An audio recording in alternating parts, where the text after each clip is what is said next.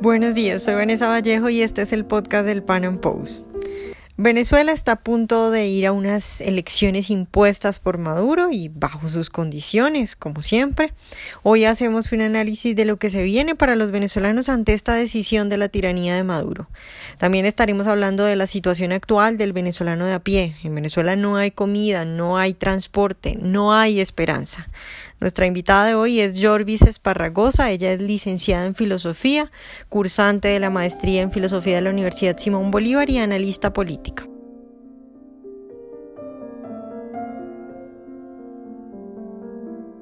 Jorvis, buenos días y muchas gracias por estar hoy con nosotros. Gracias por la invitación, Vanessa. Un saludo. Bueno, pues yo quiero empezar pidiéndote que nos pongas un poco en contexto, porque la información que nos llega en otras partes del mundo desde Venezuela es un poco complicada y cambia muy rápido. Entonces, eh, sobre todo con esto de la MUD y de las elecciones impuestas por Maduro, la MUD no va a poder ir a elecciones y el único partido será Acción Democrática, y entonces toda la MUD se va eh, a juntar con Acción Democrática para ir a elecciones presidenciales. ¿Eso es lo que va a pasar? Bueno, lo que realmente va a pasar es que la mayoría de la, gente de la oposición sí se va a quedar con el régimen porque ellos son parte del sistema. Eh, aquí en Venezuela se está más bien manejando el tema de que si votamos o no votamos. Y bueno, aquí con un ejemplo muy fácil, pues tú invertirías en una empresa que está quebrada, por más que te digan que con tu dinero va a tomar liquidez, pues no, eso es lo que está pasando en Venezuela.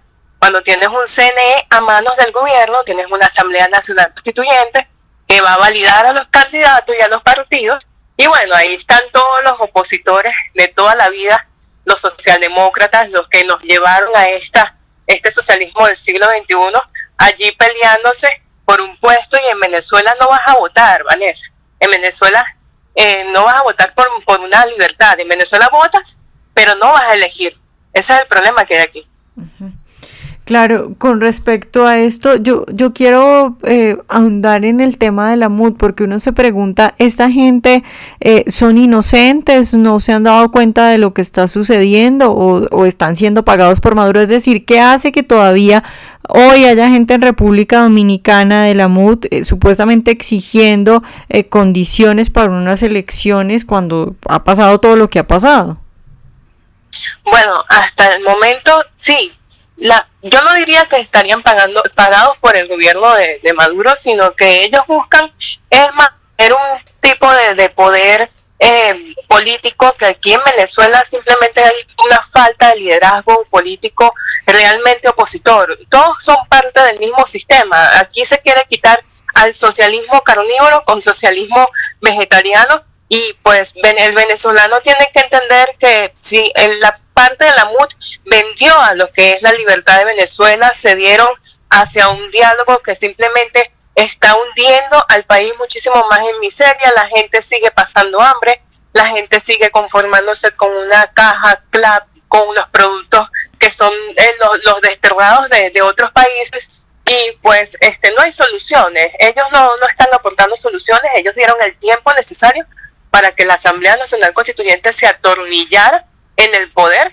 y además también dieron el tiempo suficiente para que existiera este tipo de proclamación que eh, colocar unas eh, elecciones presidenciales en el primer trimestre del año para que bueno para que la misma cúpula este, se mantenga en, el poder esto es simplemente más de lo mismo Alex. Jorvis, ¿tú crees que la gente va a salir a votar o crees que pues ante todo lo que está pasando no van a ir? Bueno, en Venezuela existe realmente una cultura del votante. Yo creo que sí, muchísima gente va a ir a votar, pero eh, realmente la, solución no está allí. Si sabes que está, tienes un CNE que tiene las manos metidas en, también en los negocios con el gobierno, tienes una Asamblea Nacional que, que va a validar al, al, candidato, pues, ¿para qué vas a decidir en algo que simplemente va a ser tomado y lanzado a la basura? Eh, por la cultura del votante, sí, la gente va a salir a votar, pero no va a haber solución allí. ¿Tú crees que tiene sentido seguir negociando? Es decir, ¿crees que se puede salir de una dictadura negociando? Bueno, yo lo llamo, en Venezuela lo que se vive es una tiranía, ¿no? La, la tiranía más, más cruda que, se ha vivido en el país. Y pues, eh, no, realmente el, esto no, no va a salir. Dicen que tiranía no sale con votos, ¿no? Entonces, lamentablemente yo, yo te hablo desde Venezuela, no puedo este, ahondar muchísimo más en, en informar cuál es el paso, pero la gente sabe cuál es el paso, la gente lo dice en la calle, la gente está consciente, hay, se ha despertado un interés en la política muy bueno, pero al final este no hay un liderazgo político para redireccionar esa, esa masa crítica que se ha generado.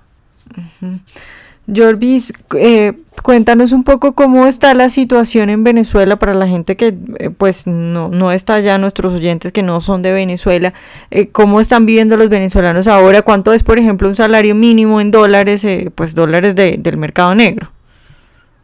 Bueno, el venezolano ahorita acaba de salir el Sendas de 2017 en diciembre y pues bueno, la canasta, la canasta básica familiar está en 25 millones de bolívares.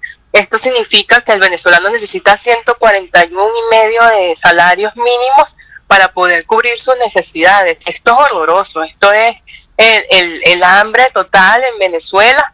Este, la gente, pues eh, sí, como te estaba diciendo, se está conformando con solamente ver el, la caja, la caja CLAP para cubrir medio, cubrir unas necesidades pero esto se debe sobre todo a que en Venezuela los salarios se calculan en base a una economía ficticia y los salarios son bajísimos, son bajísimos comparados a otros países, es solamente un, menos de un dólar en mercado negro y bueno, porque esto también hay tres distorsiones gravísimas, que es el control de precio, el control de cambio y el precio de la gasolina.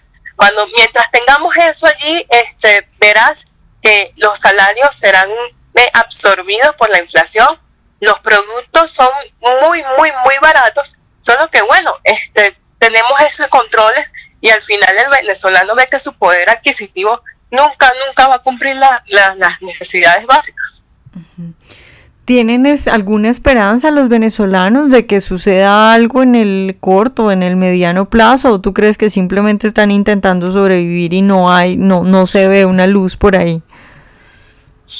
Sí, el venezolano simplemente se encarga de sobrevivir. Aquí a nosotros nos han poco a poco quitado las libertades económicas y pues eh, yo lo que les recomiendo a la gente bueno que se prepare a un ambiente de guerra porque aquí este esto va a seguir eh, encrudeciéndose, esto va a seguir aumentando en lo que es la escasez, en lo que son los problemas de transporte. Aquí la gente casi que tiene que durar dos horas en una cola buscando transporte la gente no consigue la comida necesaria, no consigue los medicamentos y lamentablemente esto, si no hay un cambio y un impacto profundo en lo que es las políticas públicas, pues esto no va, no va a cambiar. Uh ¿y la seguridad cómo está?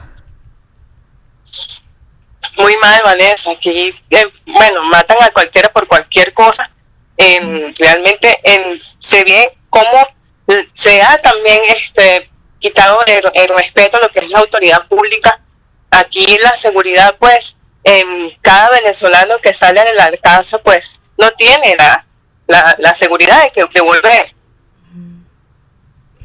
Bueno, Jorvis, pues muchas gracias por estar hoy con nosotros.